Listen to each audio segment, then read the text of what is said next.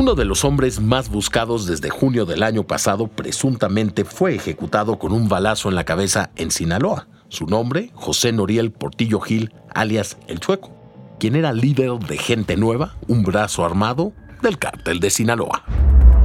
Soy Valentín Cataldo y vamos con N Diario, un producto de N Podcast. No olviden suscribirse activar la campanita de notificaciones y visitar nuestra página nmas.com.mx. Este jueves 23 de marzo hablemos del Chueco, el hombre acusado de asesinar a cuatro hombres, entre ellos dos sacerdotes jesuitas. Hay poco más de 150 kilómetros entre Choix, Sinaloa, donde presuntamente se habría hallado el cadáver del Chueco, y Cerocahui, Chihuahua, el pueblo de la Sierra Tarahumara, donde hace algunos meses este hombre desató su furia. Era junio de 2022. Tras una disputa por un partido de béisbol, el chueco irrumpió en la casa de dos miembros del equipo contrario al que él apoyaba. Eran los hermanos Paul y Armando Berreyesa.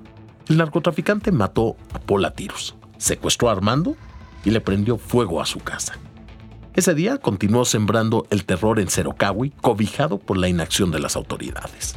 Armando fue rescatado con vida más de dos semanas después. Luego de agredir a los hermanos Berreyesa, el Chueco ordenó el secuestro de Pedro Palma, un guía de turistas con cuatro décadas en la región. La razón se desconoce.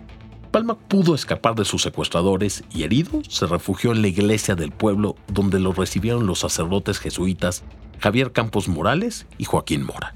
En el templo, los sicarios del Chueco abrieron fuego contra los tres hombres y se los llevaron en una camioneta. Fueron encontrados sin vida dos días más tarde. En ese momento, comenzó la búsqueda del capo. La Fiscalía General del Estado acordó la publicación de una recompensa de hasta 5 millones de pesos a quien aporte información veraz, eficaz, eficiente y útil que conduzca directamente a la captura del chueco. Este hombre era un objetivo prioritario para las autoridades estatales por su involucramiento en varios delitos. Y aún así, logró estar prófugo nueve meses más. El cadáver que fue hallado en Choix, Sinaloa, tenía un balazo en la cabeza y estaba rodeado por 16 casquillos de rifle AR-15.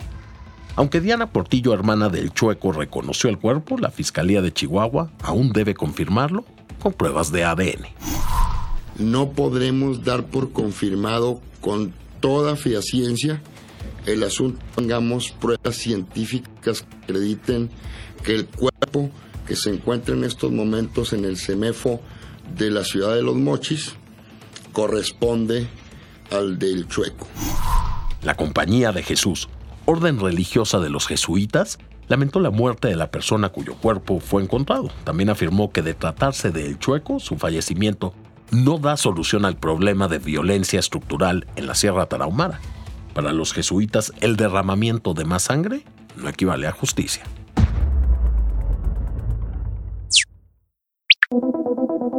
En Uganda, un país de África Oriental, identificarte como lesbiana, gay, bisexual, transgénero y queer te puede costar la vida en la cárcel.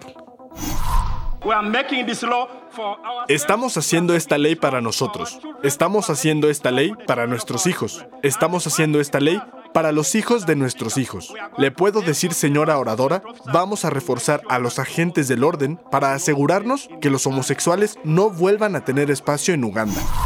Así como lo escucharon. Por lo menos el 73% de los más de 500 integrantes del Parlamento que votaron a favor de la ley desean que los homosexuales desaparezcan del país.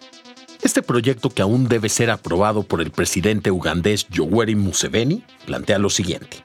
Serán enjuiciadas y posiblemente llevadas a prisión todas las personas, instituciones, organizaciones, medios de comunicación y periodistas que apoyen, financien o promuevan derechos de la comunidad LGBTQ y la homosexualidad. Se condenará con pena de muerte a las personas que tengan relaciones sexuales con otra persona del mismo sexo si ésta es menor de edad, tiene una discapacidad o alguna enfermedad de transmisión sexual que no tenga cura. Desde 2009 se había presentado un borrador para quitarle derechos a las personas LGBTQ.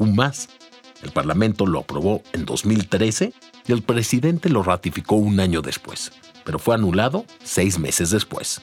Recientemente el presidente de Uganda se refirió a los homosexuales como desviaciones de lo normal, por lo que la introducción de la ley Código Penal es algo que se espera que suceda. ¿Ustedes creen que la comunidad internacional debería presionar a Uganda por sus políticas anti-LGBTQ? Respondan nuestra encuesta en los comentarios.